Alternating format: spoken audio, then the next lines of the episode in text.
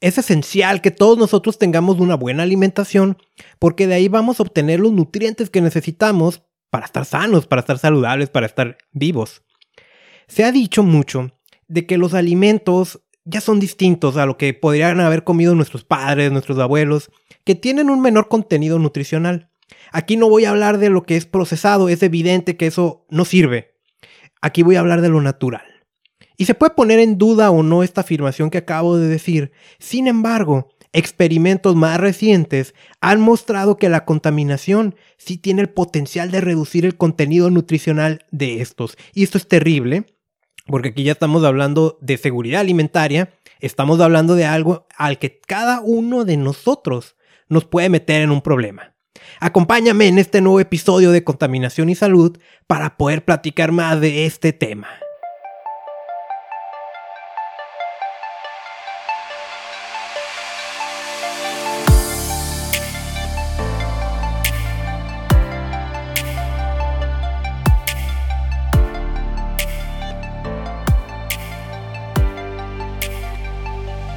Bienvenido a este nuevo episodio de Contaminación y Salud, el podcast donde aprendes cómo protegerte de la contaminación y de los químicos que están en tu entorno y que están haciendo algún tipo de afectación en ti. Te saluda Carlos Bustamante con un tema bastante interesante y la verdad es que también es bastante preocupante, como normalmente suelo decir con el resto de los temas, pero aquí nos estamos metiendo con alimentación. Y no voy a jugar al nutriólogo, nada de esto, ¿no? Pero eh, eh, por ahí recuerdo el eslogan, ¿no? Que el, pues la mejor medicina es lo que estás comiendo, ¿no? Y, que de lo que comemos realmente, pues ahí es, surge, ¿no? ¿Cuál es nuestro estado de salud? Independientemente de otros aspectos, de otros factores, la alimentación es esencial. Debemos de considerar aquí varios datos eh, que conocemos, ¿no? Que son interesantes. Uno, a, veces cuando hablo de progreso puede ser chocante para algunos, y, lo digo en el sentido de que eh, si vemos estadísticamente, cada vez estamos mejor y hay mejor crecimiento económico. La parte chocante es que a lo mejor tú puedes decir, oye, ¿cómo te atreves a decir eso si cada vez gano menos y gasto más? Bueno, el, e, eso puede ser real lo que tú estás diciendo, pero en un aspecto general, el planeta entero tiene una mejor economía que, por ejemplo, hace 100 años. Eso no demerita de que hay gente pobre, hay gente que no puede comer, que no tiene acceso seguro a alimentos y, bebidas, ¿sí? Eso no lo deja de lado. Pero te estoy diciendo esto porque cuando hay progreso, cuando hay una mejor economía, hay algo interesante también. Tendemos a comer más. ¿sí? No, no, es porque necesitemos más calorías, pero sí las demandamos más. El, eso crea una sobrepresión en la industria de los alimentos y pues la base de, la industria, independientemente del tipo de nutrición que tú tengas, pues va a tener como eje principal la, la vegetación, las especies vegetales o los alimentos vegetales más bien. Y eso es de lo que vamos a hablar en este episodio. ¿Qué va a ocurrir hoy? Lo voy a tener dividido en tres, como lo estoy tratando de hacer habitual. Voy a empezar con una nota general. Después nos vamos a pasar a cómo los alimentos están perdiendo nutrientes por la manera en que estamos desgastando el suelo. Y principal, eh, eh, y, después nos vamos a ir al tercer punto, que pues, es el principal de este episodio, de cómo si la contaminación puede reducir los niveles de nutrientes que estos alimentos tienen. Y cómo se espera que los van a reducir en el futuro, con muchas incógnitas al respecto. Te voy a ir pasando a datos, ahorita que vayamos entrando a cada uno de estos temas, para poner también la situación, ¿no? De, de cuánta hambre hay, cuántas deficiencias nutricionales hay y qué significa eso en el sentido de que en el futuro, como esperamos lamentablemente que los niveles de CO2, de dióxido de carbono, van a aumentar, los nutrientes van a reducir. Por eso es lo preocupante de esta temática.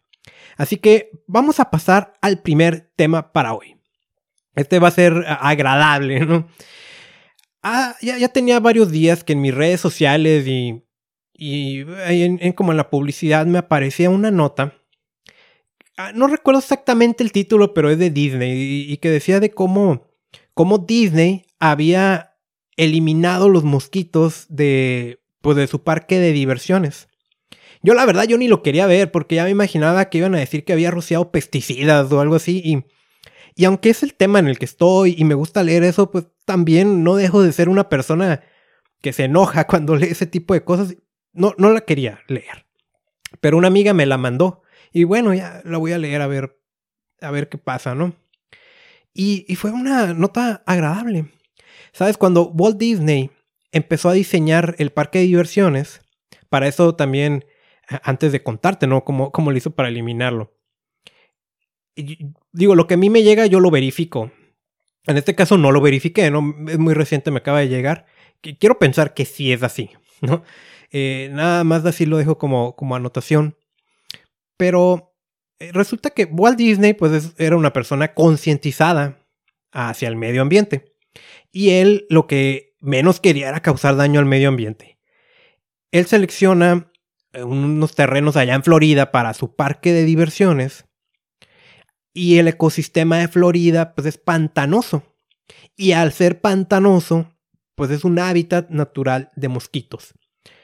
El compromiso que siempre tuvo Disney eh, y, que de alguna manera al día de hoy sus productos, todo lo sigue teniendo, ¿no? E, es una excelencia total. Pues es que la gente, la familia, los visitantes, tuvieran la aventura de su vida al visitar este tipo de parques temáticos. Pero cuando hay mosquitos, pues eso no ocurre, ¿no? Tan solo esa, ese insecto pequeñito, que bueno, no sé ni de qué tamaño son en Florida, ¿no? Pero ese insecto es una molestia. Entre estarlo escuchando, entre quienes les, pican y, ya después están con, con daño en la piel, ¿no? toda esa incomodidad te puede dar, uh, pues le puede ganar a todo lo bueno, ¿no? Que ofrecía el, parque de diversiones. Entonces aquí es donde se pusieron a, investigar. Eh, estamos hablando ya de los años 50, 60. Y todas las acciones estuvieron encaminadas, uno, a evitar el uso de sustancias químicas que vayan a hacer daño al medio ambiente. Vaya, el objetivo era que no se acercaran los mosquitos, pero no matarlos. Entonces no, estaba prohibidísimo que se fueran a utilizar pesticidas. Ya desde ahí, eh, pues fue, fue un reto si consideramos la temporalidad. En esos años todavía no se había publicado La Primavera Silenciosa de Rachel Carson, ese libro que vino a hacer de manera masiva los daños que ocasionaba el DDT y otros pesticidas. Y sin embargo, Disney, Walt Disney, ya estaba concientizado hicieron una inversión millonaria en una combinación de ingeniería y arquitectura con elementos naturales que lo que hacían era evitar que los mosquitos tuvieran un hábitat que les gustara para que no estuvieran ahí y además alejarlos. Que inclusive el diseño de los edificios que hay en ese parque temático está hecho de una manera tal que no va a haber mosquitos. Y el resultado es que la gente disfruta, eh, vaya, si, hay alguna experiencia negativa, no van a ser mosquitos. Y me pareció sensacional, me, me, fascinó el artículo leerlo, como hace décadas ya se puso un ejemplo de que podemos hacer cosas sin necesidad de dañar al medio ambiente con un impacto mínimo. Eh, vaya, la química eh, nos ha traído mucho confort, nos ha traído prosperidad, pero también hemos abusado de esta por supuesto, hemos reseñado, hemos platicado y comentado en distintos episodios de este podcast cómo nos está trayendo problemas que a veces ni imaginamos. Así que un 10 ahí a esa nota si la puedes buscar. Búscala, se me hizo, la verdad, la, recomiendo, me gustó. Y hasta es esas historias que vale la pena más ah, que se conozcan, esperando que sea verdad, ¿no? Y capaz que ahorita lo que te acabo de contar es otro mito, pero te digo, me faltó verificarlo, pero sí te lo quería comentar. Sí, así que eh, pasando, pues ahora sí, a los dos temas principales de, de hoy. La alimentación, o sea, aquí independientemente tú que cuides tus hábitos o no. Para estar vivos, pues necesitamos aire, necesitamos agua, necesitamos alimentos. En el aspecto aire, muchísimas veces te he comentado, 92 de cada 100 personas no respiramos aire limpio. Eh, es una probabilidad muy alta también de que tú no lo estés haciendo. Y eso hemos recalcado muchísimas veces terribles consecuencias. En donde a veces hasta la relación es extraña, como saber que hay una relación completamente directa entre un aire contaminado y el desarrollo de la diabetes. Pero también sabemos que la contaminación nos puede afectar o, nos deja más susceptibles al desarrollo de cualquier tipo de cáncer. ¿Eso tiene una explicación? No es el tema para hoy. Pero bueno, uno de los tres ya sabemos que nos afecta. El agua. Del agua, bueno, hace mucho publiqué el episodio 58, Alimentos marinos contaminados, donde ya hablábamos ahí de, la contaminación del agua, más enfocada a lo que le ocurren a los peces. Si hablamos de lo que consumimos eh, para tomar, todavía a lo mejor no me he metido de lleno a, platicarte eso, al menos no, no recuerdo haberlo hecho, pero sí entendemos que una gran cantidad de cuerpos de agua están contaminados y que existe una posibilidad de consumir agua contaminada. Y esto también, em, vaya, si escuchas de Estados Unidos, a, a lo mejor tomas agua directamente de la llave, lo cual allá no es una buena idea, porque aunque te llega con cierto estándar, está también bastante documentado que le llegan ciertas sustancias que pues se utilizaron décadas atrás, muchas de ellas pesticidas y eh, químicos agrícolas, que contaminaron las fuentes de agua subterránea y superficial y todavía al día de hoy eh, lo van a sufrir y eso lo puedes estar consumiendo, ¿no? Por eso si tú estás en Estados Unidos y consumes agua de la llave, deberías de aplicarle un tratamiento ahí a, pues al grifo, ¿sí? Por eso es muy común allá que se ofrezcan ese tipo de cosas. Del lado de México y tal vez Latinoamérica, nosotros compramos el agua, o sea, nos la distribuyen, ¿sí? Sin embargo, también hay que entender que no necesariamente va a estar 100% limpia. Vaya, no voy a incursionar tanto ahorita en ese lado, ¿no? Ahí a lo mejor déjenmelo de tarea y luego dedicamos un, episodio para eso. Pero vaya, primer elemento, el agua. Ya vemos que, pues, eh, el aire más bien, ¿no? El primer elemento para estar vivos, que es el aire, pues ya sabemos que respiramos aire contaminado. El segundo elemento, el agua, dependiendo de dónde estés y dependiendo de dónde obtengas el agua, es posible que también traiga contaminantes. Entonces ya tenemos dos y esos dos afectan nuestra salud. Pero el tercer elemento, el de los alimentos, pues también. Y va más allá del uso de pesticidas, porque la contaminación del aire también lo afecta. Eso es lo que vamos a ir explorando. Pero primero vamos a ir con lo que le rociamos directamente. Mira, de acuerdo a la Organización Mundial de la Salud, hacia el 2018, había 821 millones de personas que sufrían hambre. Eso es un número bastante grande. Eso significa que una de cada nueve personas sufre hambre. Y va a parecer contradictorio a cuando empecé ahorita, hace unos minutitos te acabo de decir, ¿no? Que hay más progreso. Y cuando hay más progreso hay más demanda de, de alimentos, de calorías. Pero eso no quita el hecho de que todavía hay grandes retos en el aspecto. Me pareció también interesante ahí que la OMS dice para ese año, no para el 2018, que por primera vez en esos últimos tres años, 2018, 2017 2016, había habido un retraso. Es decir, que se había sumado más gente con hambre en vez de reducirse la estadística. Entre el diagnóstico que ellos tenían estaban los fenómenos climatológicos extremos y ahí vamos a tener que involucrar al tema de cambio climático inevitablemente. Entre más sequías y más inundaciones, eso había afectado el suministro de alimentos. Y vaya, aquí va a suceder algo similar a lo que está sucediendo con las vacunas del COVID. Son los países más ricos quienes las van a tener primero. Entonces, lamentablemente, pues aquí el afectado fue las personas o los países con menos recursos económicos. E, eso es por un lado, ¿no? Hablamos de hambre. Pero vaya, no porque no haya hambre significa que hay una buena nutrición, ¿sí? Nuevamente, dejando poquito de lado el asunto de los procesados, vamos a suponer que mm, estamos en contra y comemos, según nosotros, bien, Aún así, puede ser que haya deficiencias nutricionales.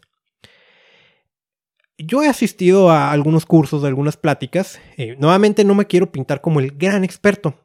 Sencillamente soy una persona curiosa que le gusta involucrarse en diversas temáticas. Y cuando he asistido a estas pláticas hay una diapositiva que me ponen donde hay varios micronutrientes. Vamos a separarnos el macronutriente y el micronutriente. El macronutriente hablamos de proteínas, de grasas, de carbohidratos, el micronutriente vamos a tener a vitaminas y a minerales. Entonces me ponen esta diapositiva y siempre me muestran de los micronutrientes las deficiencias nutricionales que hay eh, en Estados Unidos, en hombres y en mujeres.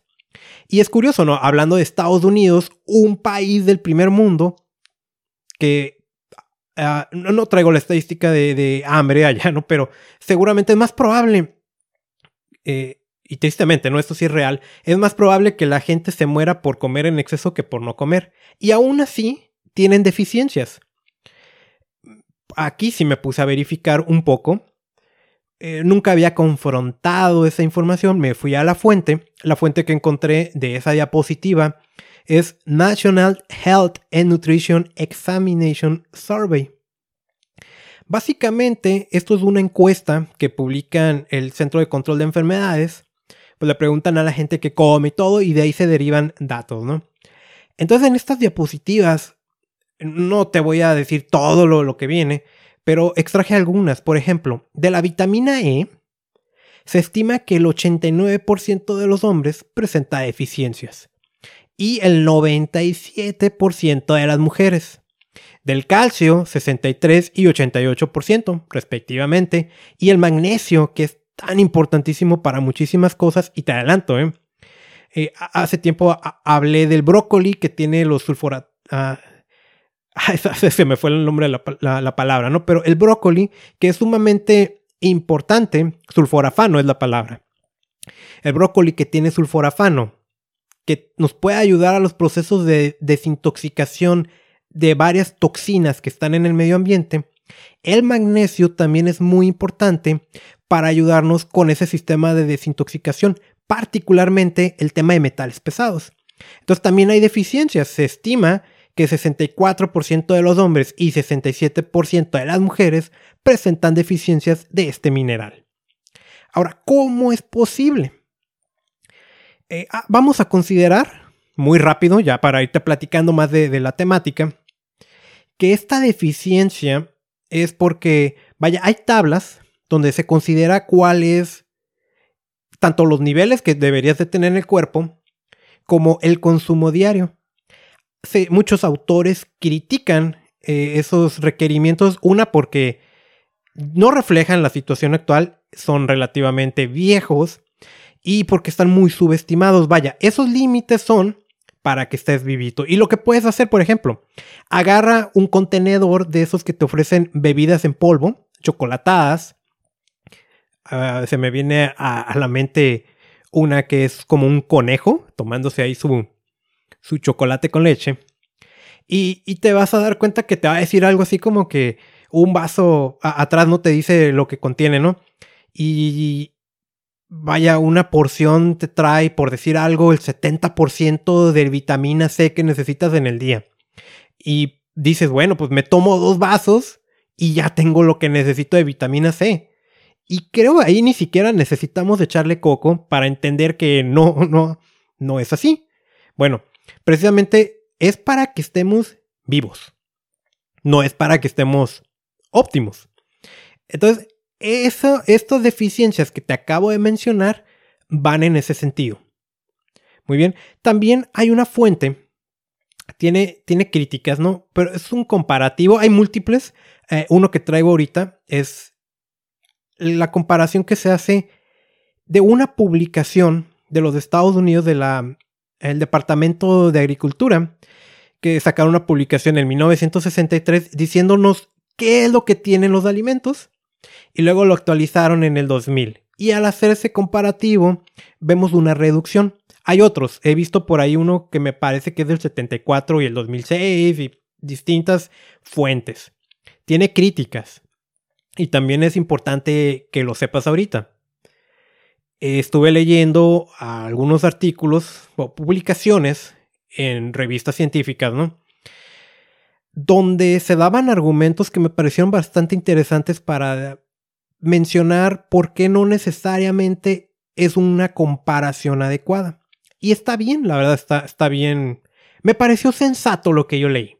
No obstante, estas fuentes se han utilizado mucho también para mencionar que los alimentos están reduciendo su contenido nutricional. Ok, volviendo a hacer como un repaso rápido. Te acabo de decir de que hay deficiencias nutricionales y ahora te estoy diciendo que de donde obtenemos estos nutrientes presentan niveles bajos.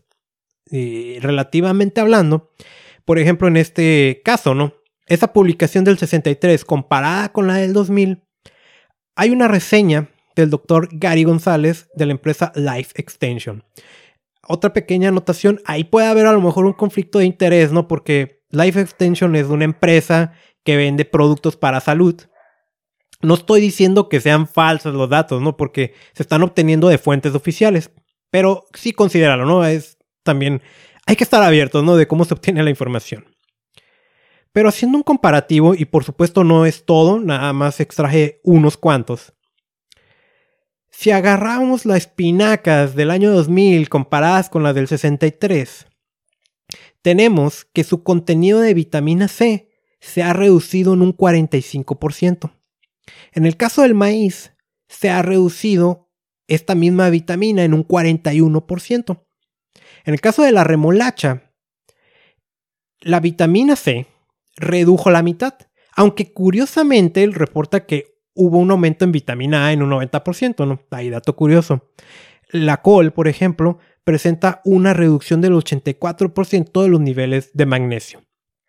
Volviendo a retomar el hecho de que hay críticas de que ese comparativo no es el adecuado, lo que sí sabemos, y eso los especialistas así lo señalan, es que hay aspectos ambientales y aspectos en la manera en cómo se lleva la agricultura que provocan que efectivamente estos alimentos, estos cultivos, puedan tener menores niveles de nutrientes que antes tenían. Y uno de eso es que cuando le metemos una presión excesiva al suelo, por ejemplo con monocultivos, eh, sin dejarlo descansar, combinado con efectos climatológicos, sequías, ese es un ejemplo, tenemos la erosión la erosión y también podemos ver el efecto de la desertificación, lo que tenemos es pérdida.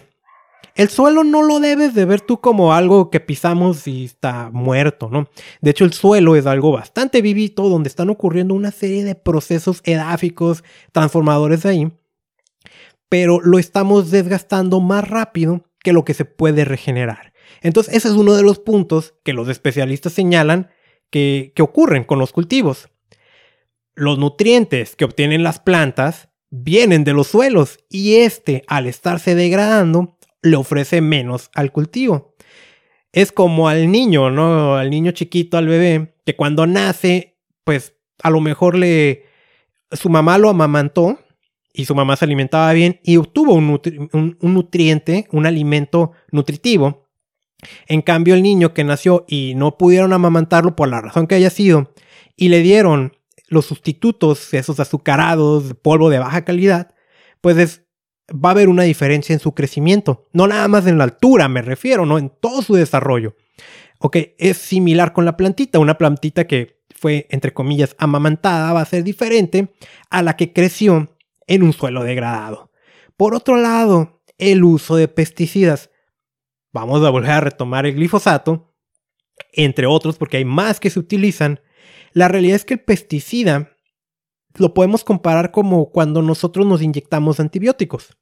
En tu cuerpo tú tienes microorganismos, muchos de ellos son buenos, lo que le llamamos microbiota. Por eso a veces tomamos probióticos. Si hay una infección, una enfermedad o algo y te dan un tratamiento con antibiótico para eliminar microorganismos malos, pues el antibiótico seguramente no va a ser selectivo, va a arrasar con todo. Exactamente eso ocurre cuando rociamos pesticidas. El pesticida tiene la función de matar pestes, puede ser maleza o pueden ser insectos, plagas, pero no se va a ir nada más por los malos. También se van a afectar los buenos. Como te mencionaba, el suelo, siendo una estructura donde ocurren muchos procesos, pues allá hay microorganismos, allá hay gusanos, allá hay insectos que ofrecen una serie de servicios ambientales, como mantener ese suelo en buen estado y ayudar que se fijen, es decir, que, se adhieran los nutrientes necesarios para que puedan pasar a nuestros alimentos. Ahí, un suelo lleno de pesticidas, ese servicio, ese proceso se va a ver afectado, afectando por lo tanto la calidad de nuestros alimentos. También tenemos el uso de fertilizantes artificiales. La mayoría de los cultivos de donde vienen nuestros alimentos se utilizan fertilizantes artificiales. ¿Por qué? Porque hay una mayor demanda de la alimentación. Al tener eh, eh, estos fertilizantes, pues van a tener los nutrientes requeridos para que las plantas crezcan y crezcan rápido. Pero se sabe que van a tener deficiencias en cuanto al contenido mineral al ese, ese suelo no estar bien fertilizado en cuanto a minerales, las plantas, por lo tanto, van a crecer con menos minerales, afectando también su contenido nutricional. Y finalmente, otro proceso del cual eh, creo que ahorita va a ser la primera vez que te lo voy a mencionar, pero seguramente también lo has escuchado, es la lluvia ácida. La lluvia ácida está directamente relacionado con la contaminación del aire, donde ciertos contaminantes cuando hay precipitaciones caen junto con la lluvia y hay una transformación química en lo que hay agua acidificada. No te vayas con las caricaturas que te cae el agua ácida y te desintegras o se te desintegra la ropa. No es así, no, no, no tiene esa potencia eh, o ese pH tan bajo como para que ocurra eso. Pero si ese nivel de acidez también va a ocurrir o va, a realizar transformaciones químicas sobre el suelo, afectando los nutrientes que tienes. Repaso rápido, acabamos de mencionar la cantidad de personas que hoy sufren hambre, acabamos de mencionar que hay deficiencias nutricionales en los Estados Unidos y algunos factores que alteran a las especies vegetales, a los cultivos para que sean menos nutritivos. Y vamos ahora sí hacia el tercer tema, el tema principal de este episodio y es como la contaminación. Lo que ahora sí está en el aire va a afectar o tiene el potencial de afectar el contenido nutricional de los alimentos que cultivamos. Y vamos a hablar del CO2. Yo no quiero dar la idea de que todo es culpa del cambio climático. Sabemos que el CO2 es el principal gas que lo ocasiona. En la información que vas a recibir a continuación, los datos experimentales que se tienen, solamente consideran la concentración de este contaminante, pero no consideran el aumento de la temperatura. ¿Sí? Así que independientemente de cómo se comporte el clima, la concentración de este gas, que cada día está aumentando, no deja de aumentar, va a afectar, de acuerdo a los datos que se tienen en este momento, el contenido de lo que comemos. Las plantas van a tener alimentos para ellas, para poder crecer. Eh, necesitan agua, necesitan del suelo extraer lo necesario, además de, usarlo como sustento para crecer. De ahí se están alimentando lo que contiene ese suelo. Por eso también hay que tener mucho cuidado de cultivos que provengan de suelos contaminados, que más necesitan el sol y necesitan el CO2, el dióxido de carbono, es comida para estas plantas. Se decía que, o se ha teorizado, de que como hay más CO2 en la atmósfera y tenemos el efecto invernadero, eso iba a ser beneficioso. O sea, es malo, pero también iba a tener beneficios, ya que las plantas iban a tener más alimentito, iban a poder crecer más y como que de alguna manera se da a entender de que iba a haber un equilibrio. Inclusive en el episodio 57, alergias y contaminación, yo te decía que por culpa del CO2 hay ciertas plantas en las ciudades que están creciendo el doble de tamaño y a su vez esparciendo cinco veces más polen, eh, ocasionando más alergias. ¿Sí? Entonces, pues ¿cuál es el problema, no? Bueno, a lo mejor. No, no voy a validar esa teoría, pero vamos a suponer que sí vaya a haber más plantas, vayan a crecer. Una cosa es que vayamos a tener más plantas y más rápido, porque también se sabe que sí aceleran su proceso de crecimiento. Y otra cosa es que nos vayan a ofrecer los nutrientes que requerimos, cosa que aquí no ocurre, ¿no? Te traigo dos fuentes, ¿no? La primera, Rising CO2 Threatens Human Nutrition, o en un buen español, el crecimiento o el aumento de los niveles de CO2 amenaza la nutrición humana. Este fue publicado en Nature el 5 de junio del 2014. Y aquí lo que nos habla es de esos experimentos en donde sometieron a algunos cultivos, concretamente el trigo, el maíz, soya, chícharos y el sorgo, a mayores niveles de CO2 de los que actualmente hay. ¿Para qué? Pues para ver qué ocurría con ese contenido nutricional. Cabe señalar que esto que ahorita te estoy mencionando no es nuevo. Desde la década de los noventas ya, ya empieza a haber una preocupación sobre el nivel de CO2 que hay en la atmósfera y lo que está ocurriendo con los cultivos destinados a la alimentación. Entonces, vaya, hay como unas especies de intercambiadores, unos aparatitos donde se les está metiendo el CO2, ¿sí? No me voy a meter tampoco tanto con la parte técnica para para explicarte estos experimentos cómo sucedieron. Pero lo que hicieron fue ponerlos en una atmósfera donde la concentración de este contaminante varió de los 546 a los 586 partes por millón. ¿sí? No te preocupes qué significa una parte por millón. El dato que te interesa es que es 546 a 586.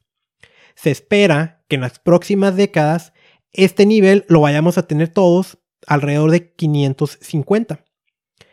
Como referencia, ayer 8 de marzo del 2021 estuvimos en 418. Como te puedes ver, es un aumento bastante importante el que tendremos en las próximas décadas. Entonces se, realizaron estos experimentos. Esto no, no es un simple experimento, es todo un metaanálisis que se hizo. El resultado que encontraron fue que el contenido de zinc y de hierro de estos cultivos cayó. Zinc y hierro son sumamente importantes que los consumamos. La deficiencia de estos nutrientes se conoce como anemia. Fíjate, en el trigo, el zinc tuvo una caída del 9.3%. En el caso del hierro, cayó un 5.1% y además hubo menos proteína en estos eh, alimentos, el 6.3% menos de niveles comparados con la situación actual. 9.3, 5.1, 6.3, como que no parece mucho, ¿no? Igual uno puede decir, pues me sirvo otra porción más. Sin embargo, te recuerdo que para el 2018 821 millones de personas tenían hambre. Es decir, una de cada nueve personas en el mundo sufre de hambre. Y una persona que sufre de hambre, seguramente su situación económica no es buena. Para ellos servirse una porción más, a lo mejor representa un mes de trabajo, no sé, ¿no? Eh, no es viable. Para nosotros puede ser fácil, pero para esa cantidad de personas, no. Asimismo, te recuerdo que hay fuentes que señalan de que hay deficiencias nutricionales en nosotros a niveles, a porcentajes elevados. Y si aún así le reducimos los nutrientes que provienen eh, de estos alimentos naturales cultivados, toda esa es una combinación que nos va a afectar terriblemente. O sea, no nos vayamos más lejos, no nos pongamos a inventar. Parte de lo que ha ocurrido con el tema del COVID-19, más allá de que hay un virus, de que si usamos cubrebocas o no, es que a los que nos agarra con ah, comorbilidades, que entre las que puede incluirse una mala alimentación, pues hay un peor sistema inmune y puede ser que la pasemos peor. O sea, no nos vayamos más lejos. Ahí tenemos esa situación. Entonces, eh, y, hay otro, otro dato bastante interesante, ¿no? Los fitatos los midieron también. ¿Estos qué son? Bueno, se ha encontrado que son muy importantes en nuestra salud. No obstante, también se consideran como antinutrientes. Es decir, su presencia dificulta que absorbamos los nutrientes, porque una cosa es que consumamos nutrientes y otra es que el cuerpo lo pueda asimilar. Bueno, los fitatos son como una barrera para eso. Entonces los analizaron y lo que encontraron es que prácticamente no hubo caída en los niveles de este fitato o no fue relevante. Ese es un dato también preocupante y déjate lo explico. Si el fitato hace, es un antinutriente, entonces evita que podamos obtener, por ejemplo, el zinc y el hierro al 100% del alimento. ¿sí? Digo, sí, sí, lo vamos a obtener, pero no el 100% lo podemos asimilar, ¿no? Y, y este puede ser el culpable, uno de los culpables. Entonces ahora el alimento tiene menos niveles de este nutriente, pero sigue manteniendo los fitatos como están. Eso todavía va a provocar que podamos absorber menos, menos zinc, menos hierro y otras cosas, ¿no? Ese es por un lado. Entonces, tenemos también otra fuente interesante. Esa la tienes ahí disponible en TED, la página TED de las conferencias, las TED Talks. Ahí hay información maravillosa, gratis, ¿no? Y hay una conferencia, si gustas buscarla, de Christy Evie. Ella es eh, profesora, investigadora leí su currículum, me sorprendió encontrar que tiene más de 200 publicaciones, tiene cuatro libros, está muy enfocada al tema del cambio climático. Y en esta conferencia, ella hablaba de, estos mismos datos o, esta misma información que te estoy dando, de cómo los niveles elevados de CO2 están amenazando la calidad nutricional de nuestros alimentos.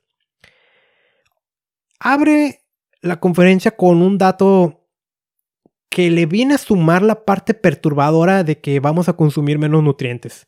Y es que aquellos cultivos expuestos a niveles elevados de CO2 también tienen como una transformación metabólica, ¿no? En donde el resultado es que las vitaminas y minerales caen, pero el tema de carbohidratos y almidones sube. En los carbohidratos vamos a considerar también los azúcares. O sea, esos cultivos, esos alimentos van a tener más azúcar y menos vitaminas y minerales. Y está, más de, está de más de que yo lo diga, pero se nos ha alertado también lo que ocurre cuando comemos muchos carbohidratos. Entonces, otra más a la ecuación de todo lo que te he mencionado.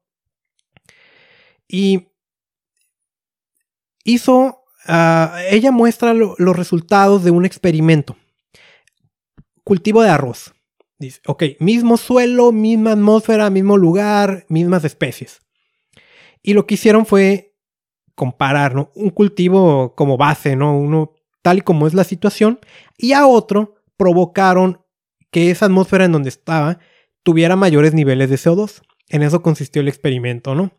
Y el resultado, pues bueno, no fue muy distinto al del otro estudio que te acabo de mencionar. Ahorita te voy a ir dando los datos, pero cabe señalar que Christie deja en claro algo, ¿no? El hecho de alterar los niveles de CO2 va a provocar que cada uno de los micronutrientes que componen ese cultivo se reduzca. Y otra cosa muy interesante, a lo mejor puedes decir, yo soy bien carnívoro, yo come pura carne. Pero entonces hay que ver la carne que, que tú te estás comiendo, qué es lo que comió cuando estaba viva.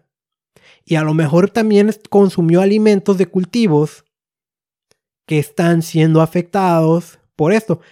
Es decir, ya nos metimos con todo a la columna alimenticia. ¿sí? Bueno, en los resultados que encontraron, por ejemplo, la proteína, ¿no? Te voy a, te voy a decir ahorita los micronutrientes que ella reportó de manera bastante resumida para qué sirven. ¿sí? No, no, nos vamos a hablar todo, todo el rato sobre esto, ¿no? Pero para qué sirven y, y los niveles, ¿no? Que tuvieron menos. Proteína, que este es un macronutriente. El resultado fue una reducción del 10%. ¿Para qué sirve la proteína? Entre otras cosas, el mantenimiento y la regeneración de nuestros tejidos. Por ejemplo, la formación de músculos, que no porque comas mucha proteína te vas a poner bien dadote, ¿no? Pero sirve para eso. Eh, es, es muy importante en la formación de una serie de hormonas y el transporte del oxígeno. En el caso del hierro, que veíamos ¿no? que los bajos niveles de hierro provocan anemia, se redujo en un 8%. ¿Para qué sirve el hierro? Transporta el oxígeno. El zinc tuvo una reducción del 5%. El zinc es sumamente importante para tu sistema inmune. La vitamina B1, también conocida como tiamina, tuvo una reducción del 17%. Sirve eh, o ayuda al metabolismo, a funciones metabólicas para poder transformar los carbohidratos en energía la vitamina B5 tuvo una reducción del 13%. Ese es el ácido pantoténico. Sirve o colabora en la síntesis del colesterol y las hormonas. La vitamina B9, que seguramente va a ser la más popular de todas, ese es el ácido fólico, se redujo en un 30%. ¿Para qué sirve? Sistema nervioso, el desarrollo del feto, del bebé y para la formación de nuestro material genético. Así que aguas, ¿eh? Cuando hablamos de genética, no nada más hablamos de lo que estamos ah, como predispuestos, ¿no? O, más bien de los colores de nuestros ojos, de nuestro cabello, ¿no? También podemos hablar de malformaciones que terminan provocando tumores y cáncer. Entonces, aguas.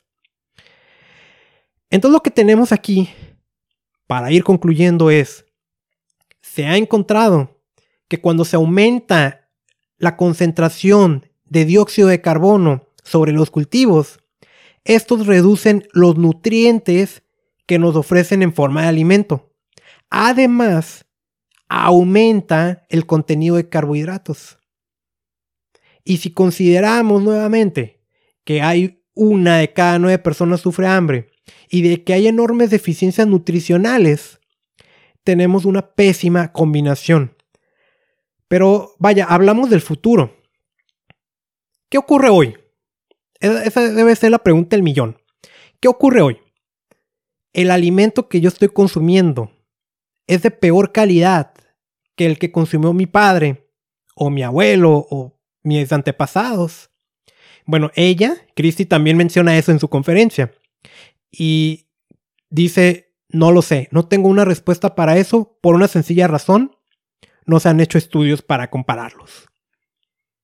Sí, no se han hecho estudios.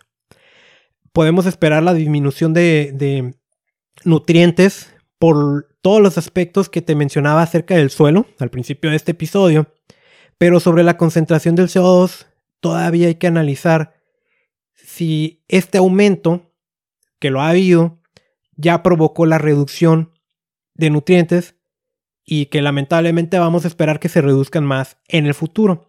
Pero aunque no, no podemos hacer como una regla de tres, vamos a dejar como una hipótesis, ¿no? Ya sabemos que si aumentamos la concentración de CO2, se cae el contenido nutricional de los cultivos. ayer 8 de marzo, estuvimos en 418 partes por millón. Yo nací en julio de 1988. O sea, desde ese momento yo me he alimentado. En ese momento, la concentración de CO2 para julio del 88, el 12 de julio, eh, que es el día que reportan, teníamos una concentración de 353 partes por millón. Eso significa que los cultivos de los que me estoy alimentando están expuestos a un 16% de mayor concentración de contaminantes que cuando nací. Si eso ha afectado o no su calidad nutricional, es una pregunta que va a quedar abierta. Así como también va a quedar la pregunta abierta que ella dice, ojalá no, ni, ni lo descubramos, ¿no? O sea, que no ocurra. ¿Qué va a ocurrir en el futuro? Sí. Así que, pues hemos llegado al final de este episodio con datos que a mí me resultan escalofriantes, pero ahí están y lo que nos deja en claro es que tenemos que actuar pronto porque las consecuencias de la contaminación cada día descubrimos que son muchísimo mayores de la que en un principio sabíamos o considerábamos. Ya para despedirme, y hablando precisamente de micronutrientes, bueno, te he mencionado que la contaminación te afecta a tu salud y que hay acciones que podemos hacer para protegernos, por ejemplo, darle a nuestro cuerpo lo que necesita. Esos son micronutrientes, ¿no? Y, y en este episodio repasamos de cómo están bajando en los alimentos. Bueno, una alternativa es el consumo de suplementos nutricionales. Y solamente hay una marca que yo me atrevo a recomendarte, que la puedes encontrar en mi tienda en línea, reiniciate.usana.com. Otra vez, reiniciate.usana.com. Yo te recomendaría en lo personal los Cell Essentials y el Biomega. Este último es omega 3 de aceite pescado libre de mercurio y acabamos de dedicar el episodio 58 a alimentos marinos contaminados, donde hablamos un poquito de, este metal pesado. También te recomiendo Usana HPS. Este ayuda o promueve una salud del hígado, el cual suele ser el órgano que más sufre en entornos contaminados. Una vez más, reiniciate.usana.com y muy importante, este anuncio lo hago en mi calidad de distribuidor independiente mi número es 9590-358. Este no es un anuncio del corporativo de Usana, es meramente mío y lo que acabo de decir es mi responsabilidad. Me despido solicitándote, no pidiéndote que si te gustó la información lo compartas con otras personas, invitándote también a que te suscribas a este podcast desde la aplicación que me estés escuchando. Eh, sígueme en redes sociales, en YouTube. Ya me reactivé otra vez, ya estoy subiendo videos lo que hago es que tomo clips que grabo de este podcast y ahí los puedes ver en YouTube. El canal es Contaminación y Salud. Soy Carlos Bustamante y mi misión es enseñarte a proteger tu salud de la contaminación.